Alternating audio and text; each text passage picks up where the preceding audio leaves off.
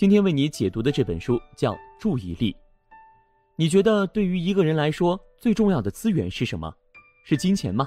说到底，金钱只是身外之物，可能会贬值，会亏损。那是时间吗？从本质上看，时间只是衡量我们生命的一种尺度，并不属于任何一个人。那有什么比金钱和时间还要重要呢？这本书的答案就是注意力。你关注什么，就会了解什么，就会收获什么。你想要得到的任何东西，不管是一个领域的知识，还是一种情感，首先都需要投入注意力。不过，注意力不像其他的物质资源，能安分地躺在一个地方让你取用。注意力就像一只敏捷的老鹰，它随时都在四处观察，寻找猎物。有时候，它能在原地停留很久，让我们专心致志地工作一上午。有时候他又自由自在，不知道什么时候就悄悄溜走，或者被各种消息提醒给吸引过去，让我们老是分心。注意力这本书的作者是法国著名的神经认知科学家让·菲利普，他通过最前沿的脑科学和心理学研究，解读了关于注意力的谜题。你会了解注意力是什么，它容易被什么因素吸引，运行的机制是怎么样的。了解了这样一套原理，你才能把握注意力的规律，更好地规划自己的注意力资源。好，下面我们就进入本书的第一个问题，也是最基本的问题：注意力是什么？一般人对注意的理解，可能都是根据自己的生活经验，有一个感性的认识。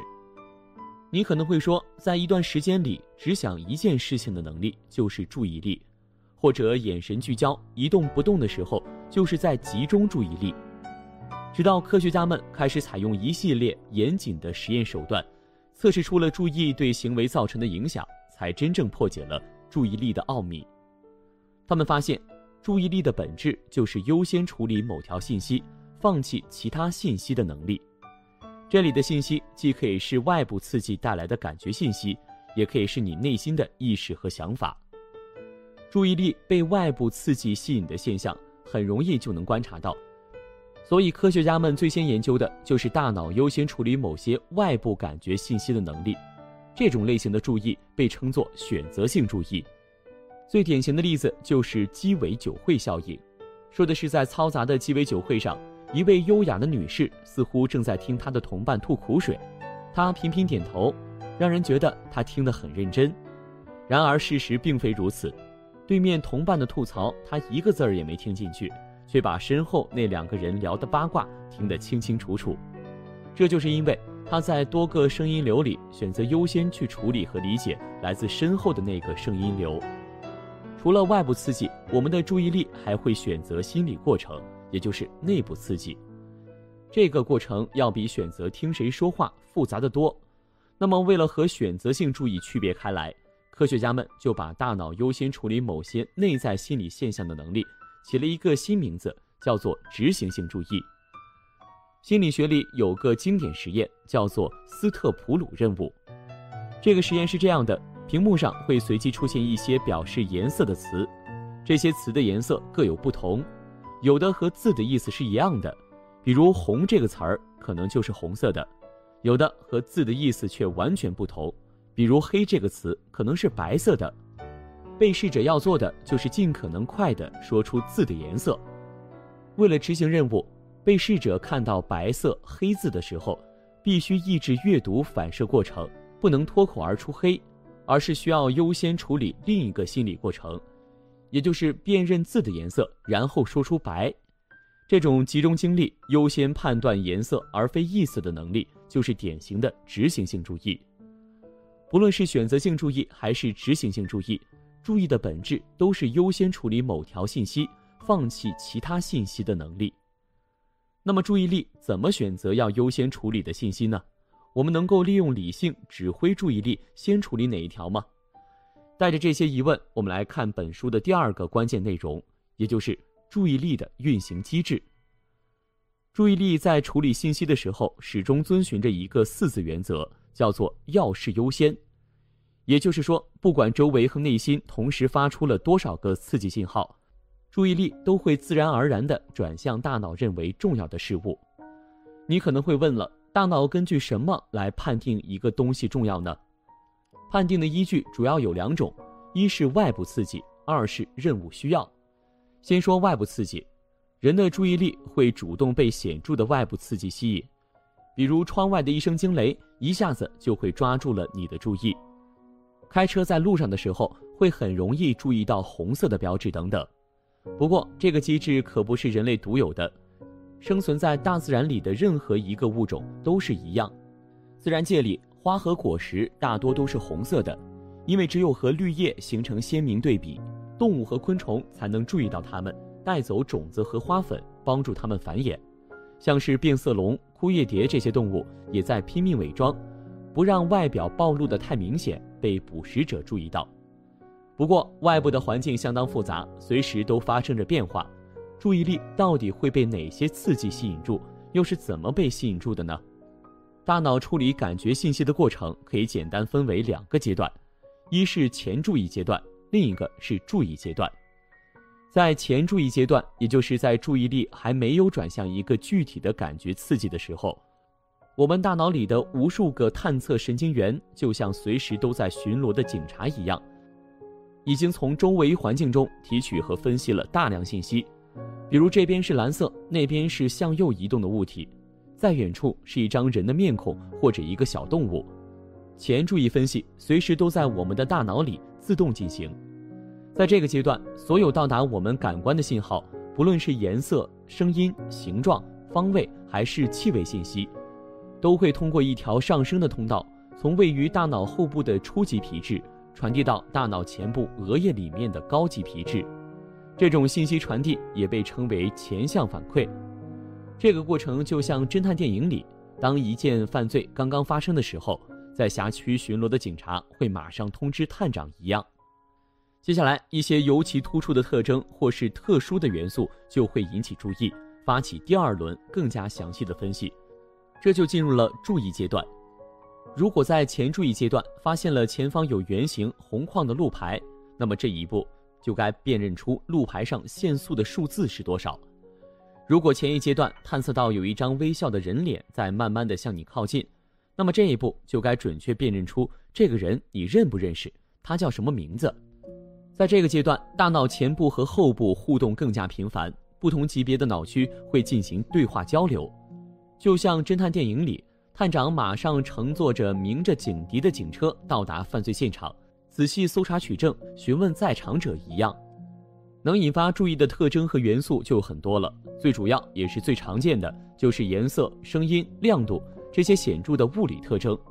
比如一群白天鹅里的一只黑天鹅，打破清晨平静的闹铃声，漆黑的夜路上亮起的车灯等等。神经元也是喜新厌旧的。如果一个神经元反复面对同一个场景，它的回应就会逐渐减弱，所以新鲜的事物也很容易吸引注意。比如菜单上刚加的新菜、地铁站新换的广告牌儿，都能一下子抓住你的眼球。另外，感情色彩强烈或是让我们记忆深刻的刺激，也很容易引发注意。比如在人群当中，我们会更容易注意到一张愤怒的脸或者悲伤的脸。而不是一张没有表情的脸。再比如，一朝被蛇咬，十年怕井绳。如果以前有过被蛇咬的经历，那么对和蛇形状很像的东西都会更加注意和警觉。说完了外部刺激，我们再来看看大脑判定重要性的第二种依据——任务需要。虽然注意力总是自发地转向外部世界里最鲜艳、最明亮、最吵闹、最令人愉悦的刺激。但是人类经过长久以来的进化，已经拥有了一套自主控制的系统，不仅仅依靠本能去选择注意什么，还能根据任务的需要选择要注意的对象和感觉。这究竟是怎么做到的呢？这主要依赖我们大脑当中一个叫执行系统的东西。这个系统是干嘛的呢？它最主要的功能就是抑制习惯性的行为，根据环境和任务需要灵活地做出反应。执行系统就像我们大脑里的广播员，判断出要达成目标需要哪些信息，然后通知对这些信息敏感的神经元和脑区，让他们赶紧活跃起来。还记得前面提到的斯特普鲁任务实验吗？一般来说，我们看到屏幕上的文字，马上认出来是下意识的习惯性的反应。不过在这个实验里，目标是说出字的颜色，也就是说需要抑制辨认意义的行动，转而对颜色高度敏感，这就需要运用执行系统了。进行这项任务的时候，执行系统其实是在广播这样一条指令：视觉系统请注意，如果侦测到文字，那就抑制辨认意义的活动，识别字的颜色。你可以简单的理解为，如果出现 A，那么就做 B。就拿开车来说，决定行为的感觉信息主要包括车距、交通标志牌和转弯。那么如果道路向右转，就应该向右打方向盘。如果前面的车刹车，那就要踩刹车和减档。执行系统除了要考虑面对各种刺激该如何反应，还要安排各种刺激的优先顺序。什么意思呢？如果开车需要注意红灯，那么大脑就需要在开车的这段时间里发展出一种超敏感性，监控红光、发光、圆形这些物理特征。对于开车这项任务来说，观察路况最重要，座椅是否舒适就没那么重要。所以，执行系统会把视觉通道放在触觉和其他感觉通道的前面，首先关注眼前的状况。不过，当一个任务涉及多个规则，或者需要同时处理好几个任务的时候，仅仅靠执行系统就有点力不从心了，会很容易出错。这个时候，就需要我们大脑的另一个系统——控制系统来搭把手。控制系统就好比随时都在后台运行的防火墙。是随时对事态进行侦测、评估和反应的一套系统。比如说，你正准备吃早餐，手里拿着面包和刀片，你想要做的事情很简单，就是往这片面包上抹黄油。但是你实际需要关注的目标其实远远不止这一个，你还在无意识的注意不要让刀划伤自己，不要让黄油弄脏桌子，甚至整个过程不要花费太长的时间等等。你的注意力其实是分散在多个目标上面的。每当事情进展不顺利，有意识或者无意识的目标没有被遵守，控制系统都能马上侦测到，并且做出反应。比如刀锋离你的手指已经很近了，那么控制系统就会发出危险警报，让你马上停止动作。通过学习和经验，控制系统还会发展出超强的预测能力。比如上次你八点半在家吃早饭的时候。去公司就迟到了，那么今天当你拿起面包片的时候，控制系统就会监视此时的时间。如果已经快八点半了，就会提醒你放弃在家吃，赶紧出门。有了执行系统和控制系统的配合，大脑就能根据我们自主设定的一系列目标来决定注意什么。这就是注意力根据任务需要来运行的机制。简单总结一下，注意力的运行机制主要有两种。一是基于人类的生物本能，注意力会自动被显著的外部刺激所吸引；另外，我们的理性又能够根据任务需要，调用执行系统和控制系统对注意力进行控制。那么接下来我们来讲本书的最后一个部分：如何训练注意力。我们觉得很难集中精力，经常是因为大脑在试图执行一条混乱的指令，把好几项任务掺杂在一起。举个例子。你坐在电脑前写报告，同时等待着一个重要的电话，但是你不知道电话什么时候会响，只知道电话打来的时候你要有条有理的进行对话。你看，写报告和接电话这两个任务有着不同的目标，你需要保存在工作记忆里的信息也有所不同。你担心讲不好电话会流失重要的客户，就没有办法高效的写报告，脑子里不自觉的要准备一会儿要说的内容。你的大脑一会儿注意这个，一会儿注意那个，结果就是两件事情都做不好。心理学研究表明，当从一个任务切换到另一个任务的时候，反应明显会变慢。大脑需要中断记住第一个任务指令的神经元活动，以便激活记住第二个任务指令的神经元，这就产生了切换成本。那么，怎么才能避免这种互相干扰的情况发生呢？下面就为你介绍几种合理规划注意力的方法。第一种方法就是在两项活动之间划分清晰的界限，比如你可以大致估计对方什么时候会打来电话，然后提前几分钟离开电脑做一下准备，把这段时间专门用于第二项任务。快到时间的时候，你可以快速记住报告写到了哪里，罗列一下接下来的思路，然后放心的中断第一个活动。有了清晰的界限，你的执行系统就不用老是为了电话忧心忡忡，耽误写报告了。第二种方法是把其中一项任务替换成更简单的任务。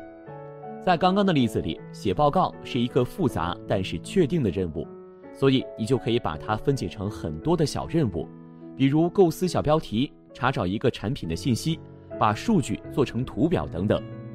这样一来，在电话铃声响起的时候，你就能轻松地暂停手上的简单任务，花费比较少的切换成本。挂上电话之后，你也能迅速着手下一个简单任务。还有一种方法就是安排主题相近的任务，两项活动如果是围绕同一个主题的，那么他们所需要调用的信息和记忆也是相似的，不容易产生严重的干扰。如果接客户电话更加重要，那么这段时间就别急着写报告，可以安排整理客户信息、拜访记录之类的任务，这样相当于已经在为讲电话的任务做了准备。说到这里，本书的精华就讲完了。我们首先明确了，不论是哪种形式的注意，本质上都是优先处理某条信息，放弃其他信息的能力。接着，我们又从认知和神经科学的视角，理解了注意力到底是怎么运行的。一方面，出于生物本能，显著的外部刺激会吸引我们的注意；另一方面，借助执行系统和控制系统，我们也能够根据任务和目标的需要。对注意力进行一定程度的自主控制。最后，我们介绍了三种合理规划注意力的方法：第一，划分任务间清晰的界限；第二，把其中一项任务替换成更简单的任务；第三，安排主题相近的任务，降低注意力在各种任务之间来回切换的成本。现代社会，注意力是最稀缺的资源。了解了它的运作原理，希望可以帮助你打败焦虑和分心。专注于自己想做的事情。